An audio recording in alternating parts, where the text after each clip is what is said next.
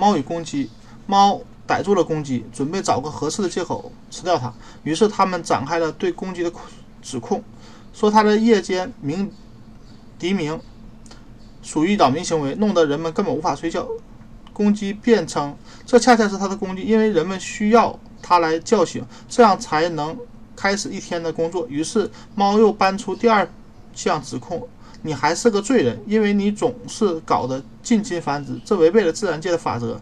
公鸡辩解说，这都是为了主人的利益，因为这能这样能提高鸡蛋的产量，都是为人着想，道理一模一样。猫发现自己说不过他，便直言道：“好吧，就算你说的头头是道，充满辩才，我还是要吃掉你。”有些人做坏事之前，总先找找些借口或托词，而当他实在找不到借口的时候，便会他便会原形毕露。